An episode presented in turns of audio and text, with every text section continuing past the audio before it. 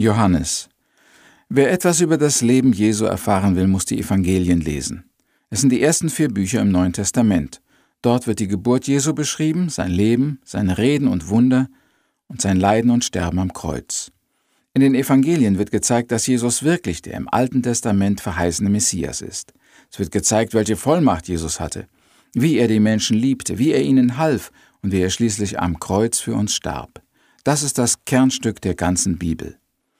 Die Evangelien sind deshalb so wichtig, weil sie einesteils die historische Grundlage für das ganze Neue Testament geben und zum anderen, weil sie die Erfüllung des Alten Testamentes zeigen. Dadurch geben sie ihm wieder einen neuen Wert und eine tiefere Bedeutung. Das Evangelium ist die frohe Botschaft vom Kommen Jesu. Es ist eine frohe Botschaft für Leute, die verloren sind und Rettung suchen. Für andere ist es keine frohe Botschaft. Das Kommen und Sterben Jesu ist eine frohe Botschaft, weil dem verlorenen Menschen Heil, Vergebung und ewiges Leben angeboten wird. Das Evangelium ist nicht deshalb eine frohe Botschaft, weil Jesus den Weltfrieden bringt oder den Armen und Kranken mehr Aufmerksamkeit widmet und einen neuen Wert zumisst. Das Evangelium ist nicht eine frohe Botschaft, weil den Reichen ihr Besitz genommen und unter den Mittellosen verteilt wird, oder weil die Herrscher dieser Welt entthront werden und die Unterdrückten an die Macht kommen, oder weil Gleichheit zwischen den Rassen und sozialen Schichten gefordert und hergestellt wird. Oft ist das Evangelium missverstanden worden oder es ist überhaupt nicht verstanden worden. Weil einige Menschen mit dem Begriff Sünde nichts anzufangen wussten, weil sie nicht an eine ewige Verdammnis glaubten und sich den Himmel nicht richtig vorstellen konnten, haben sie das Wort Evangelium nur für etwas Schönes auf dieser Erde gedeutet. Losgelöst von Gott, von Jesus, vom Himmel und vom ewigen Leben. Aber das ist nicht das echte Evangelium. Das ist ein Evangelium, wie es jede neue Regierung den Menschen verspricht, aber niemals halten kann. Oder es ist ein Evangelium, wie die heidnischen Religionen es versprechen, in einer mystischen Traumwelt mit verschlossenen Augen für die Realität. Auch die Drogen bieten den Menschen ein Evangelium an, wo der Einzelne alles vergessen kann und vorübergehend berauschende Erfahrungen machen kann. Aber das ist nicht das Evangelium Gottes. Es gibt nur ein Evangelium, eine frohe Botschaft. Alles andere ist Trug und Illusion. Das wahre Evangelium hängt mit Jesus Christus zusammen, und zwar mit seinem Tod am Kreuz für unsere Sünden. Und wenn du einmal in einer stillen Stunde versuchst, den Begriff Evangelium klar für dich zu verstehen, dann lass das Zentrum des Evangeliums, nämlich Jesus und seinen Tod, nicht außer Acht. Reime dir keine Erklärungen zusammen, die auch ohne den Kreuzestod Jesu vernünftig scheinen. In der Bibel haben wir vier Evangelien, Matthäus, Markus, Lukas und Johannes. Eigentlich haben wir aber nur ein Evangelium und vier Chronisten, die von der gleichen Sache, nämlich dem Leben und Werk Jesu berichten. In den letzten Kapiteln haben wir uns mit dem Evangelium oder den Berichten über Jesu Erdenleben beschäftigt. Wir sprachen davon, wer die Autoren waren und was ihnen an Jesus so wichtig erschien. Wir haben gesehen, wozu diese Berichte geschrieben wurden und für wen sie gedacht waren. Heute nun müssen wir noch den letzten der vier Autoren betrachten, nämlich Johannes. Der Vater von Johannes hieß Zebedäus. Er war Fischer und arbeitete mit seinen Söhnen und mit einigen Arbeitern in seinem Boot am See Genezareth. Über die Berufung des Johannes lesen wir im Markus-Evangelium folgenden knappen Bericht. Als Jesus weiterging, sah er Jakobus, den Sohn des Zebedäus, und Johannes, seinen Bruder, dass sie die Netze flickten im Schiff. Da rief er sie.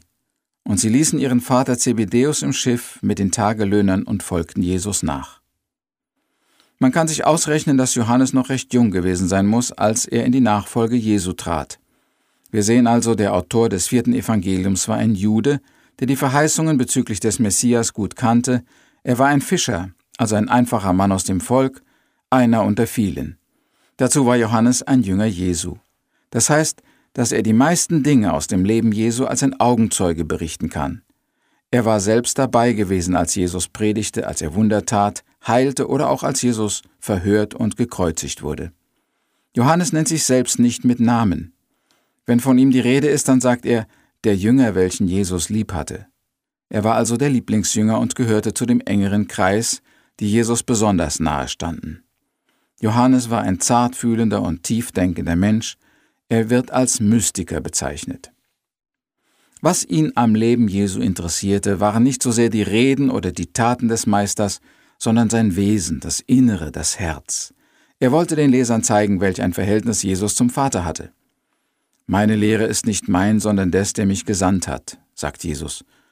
Und nach einem Wunder, als alle staunten, erklärt Jesus, der Sohn kann nichts von sich selber tun, sondern was er sieht, den Vater tun, und was dieser tut, das tut gleicherweise auch der Sohn. Also Jesus ging es in seinem Erdenleben darum, Gott zu offenbaren. Er lebte in vollkommener Harmonie mit Gott. Er kannte seinen Willen und tat ihn. Damit zeigte Jesus uns, was Gott denkt und was Gott tut. Das Anliegen des Johannes war es nun, uns Jesus als Sohn Gottes zu offenbaren seine Gedanken, Gefühle, Beweggründe und einiges mehr. Er betont die göttliche Seite Jesu. Und das hat auch seinen Grund. Matthäus hatte Jesus als den König der Juden geschildert, Markus zeigte uns den Diener Gottes, gehorsam und fleißig an der Arbeit. Lukas hebt die menschliche Seite Jesu hervor und beschreibt ihn als guten, weisen, besonders befähigten Menschen. Nun zeigt Johannes in seinem Evangelium die göttliche Seite Jesu, sein Wesen, seine Beweggründe und sein Verhältnis zu Gott. Johannes wurde sehr alt, sein Evangelium wurde als letztes geschrieben, nachdem die anderen drei schon weit verbreitet und in vielen Gemeinden bekannt waren. Einesteils wollte Johannes nun nicht noch einmal in chronologischer Reihenfolge die ganzen Worte und Taten Jesu aufzählen, sondern vielmehr ergänzen, was noch nicht gesagt war, er aber für wichtig hielt. Zum anderen merken wir aus den Briefen, dass in der Zeit der ersten Gemeinde manche Missverständnisse über die Person Jesu entstanden waren, denen Johannes nun in seinem Bericht begegnen will. Es gab zum Beispiel Leute, die in Jesus nur den Menschen, den Sohn Marias und Josef sahen. Er war in ihren Augen nicht viel mehr als irgendein Prophet oder Bote Gottes. Sie gaben zu, dass Jesus besonders begabt, ausgerüstet und erwählt war, aber für sie war er doch nur ein Mensch und nicht Gottes Sohn. Andere Leute sahen in Jesus Gott, der sich in einen Mensch verwandelt hatte und nun sichtbar auf der Erde wandelte. Nach dieser Theorie hatte Jesus seine göttliche Natur aufgegeben und verlassen, um Mensch zu sein. Wieder andere behaupteten, Jesus sei ein Geist gewesen und hätte nie einen richtigen menschlichen Körper besessen. Er hätte gar nicht leiblich existiert. Für viele Menschen war es eben sehr schwer zu verstehen, dass Jesus, obwohl wahrer Mensch, auch wahrer Gott ist und dass in ihm zwei Naturen vereinigt sind, die göttliche Natur und die menschliche. Auch heute noch gibt es recht unterschiedliche Ansichten über die wahre Persönlichkeit Jesu. Die Idee, dass Jesus nur ein Mensch war, ist doch noch sehr verbreitet. Man gibt zu, dass er ein ganz besonderer Mensch war, ein guter Lehrer, ein weiser Mann, ein gutes Vorbild für einen christlichen Lebenswandel, aber Gottes Sohn? Nein, das kann man nicht verstehen. Wer dieses Problem hat, sollte unbedingt das Johannesevangelium lesen. Es wurde geschrieben, um uns Jesus als den Sohn Gottes zu offenbaren. Johannes gebraucht wenig theologische Begriffe. Er schreibt ganz einfach und verwendet im ganzen Buch einen Wortschatz von nur etwa 700 Worten. Das bedeutet, dass sogar Kinder und wenig gebildete Leute alle seine Ausdrücke verstehen können. Tiefere geistliche Wahrheiten beschreibt er oft mit Bildern. Zum Beispiel berichtet er, wie Jesus sagt, Ich bin die Tür, ich bin das Licht, ich bin der Weg, ich bin das Leben, ich bin die Wahrheit. Das sind sehr einfache Worte und doch Aussagen von ungeheurer Tiefe. Mit nur menschlicher Intelligenz sind sie nicht auszuschöpfen. Wir brauchen die Erleuchtung des Heiligen Geistes dazu. Dem ungeübten Bibelleser, der noch nicht viel Zitate aus dem Alten Testament kennt, der die ganzen theologischen Ausdrücke nicht versteht, empfehlen manche Pastoren, das Johannesevangelium zu lesen, weil es so einfach ist. Ausdrücke, die Johannes immer wieder gebraucht, sind folgende. Der Vater, Glauben, die Welt, Leben, Licht und 46 Mal Liebe. Zusammenfassend können wir über dieses Evangelium sagen, es ist das Evangelium der Innigkeit und der Gespräche Jesu. Wir sehen hier nicht die großen Massen, hören nicht die öffentlichen Reden Jesu, sondern finden den Meister im Gespräch mit Einzelnen, mit Nikodemus, mit der Frau am Jakobsbrunnen, mit seinen Jüngern und mit Gott. Das vierte Evangelium ist das Evangelium der Liebe. Der wichtigste Vers lautet, so sehr hat Gott die Welt geliebt, dass er seinen eingeborenen Sohn gab, dass alle, die an ihn glauben, nicht verloren werden, sondern das ewige Leben haben. Und das Johannesevangelium ist das Evangelium der Einfachheit. Der ganze Bericht weicht mit keinem Wort von der gewöhnlichen Umgangssprache ab. Lies bitte einmal dieses Buch.